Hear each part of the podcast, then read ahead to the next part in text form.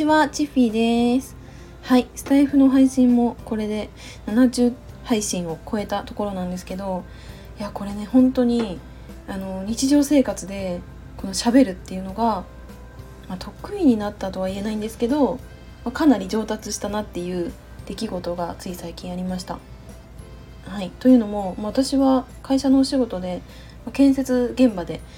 あの、ま、施工管理っていうね工事の監督のお仕事をしているんですけど、まあ、それで何百人っていう、まあ、作業員さんがいてその中で喋るっていう場面がね結構あるんですね。でうんと私がそれを喋るっていうのを経験したのがあのなんだっけなまあ朝のなんか安全注意事項をこうみんなでこう周知している時に、まあ、最後にね毎日一人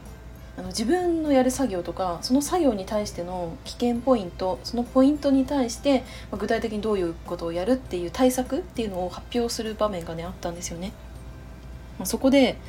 まあ、私は、まあ、今日こういうことをやって、まあ、こういう危険があるから、まあ、こういうふうに対策しようかなっていうのを考えてたらたまたま私当てられたんですよ。まあ、それで前に行ってね、うん、あの喋りました。まあ、その時に、まあ「おはようございます」って挨拶して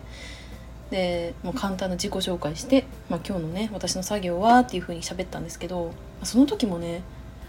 あの普通に喋れてました昔だったらさやっぱりなんか詰まっちゃったりとか、んまあ、緊張してさあの思い出せなくなっちゃう喋ることがあったのに飛んじゃうとかも結構あったんですけど今はねあんまりそういうことがねなくなったんじゃないかなっていう風に感じました。うん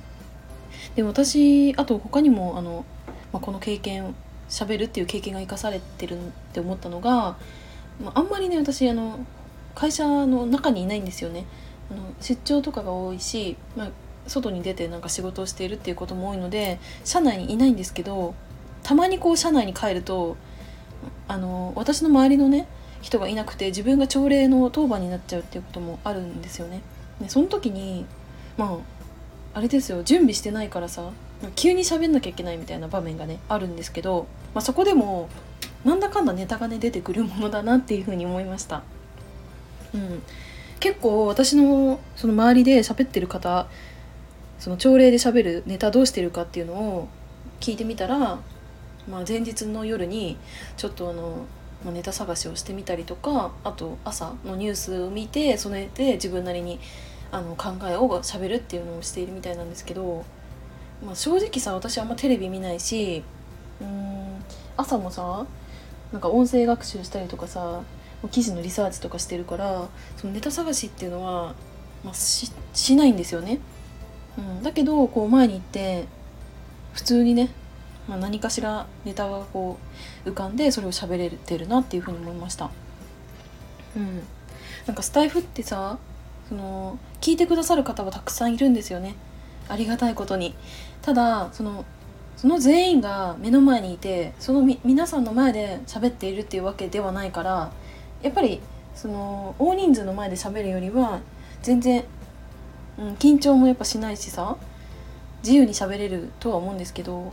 大人数の前に出てもこれって同じだなっていう風に感じたんですよね。うん。だからね普段からこう人前に出て発表したりとか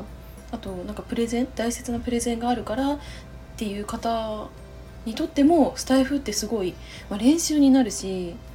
すごいいいんじゃないかなって思いました。まあ、私も最初はねやっぱ慣れない頃は原稿を書いてまあ逐一さ全部チェックしてその通りに読むとかはなかったんですけど要点だけマインドマップにまとめて、まあ、それを順番にこう喋っていくっていうスタイルをとっていたんですけど、まあ、今はもう本当にアドリブで原稿とかも書かずあの思ったことをそのまま喋っているっていう感じになるんですけどこれも最初からできたわけではなくってこうして70配信を超える音声を取ってきたからできたんじゃないかなっていうふうに思いました。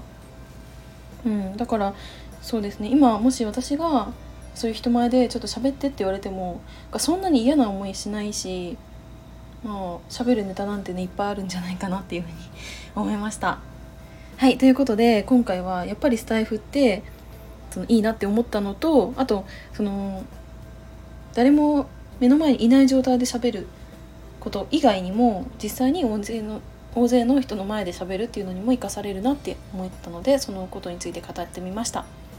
はい今日も最後までお付き合いいただきありがとうございました。バイバーイ。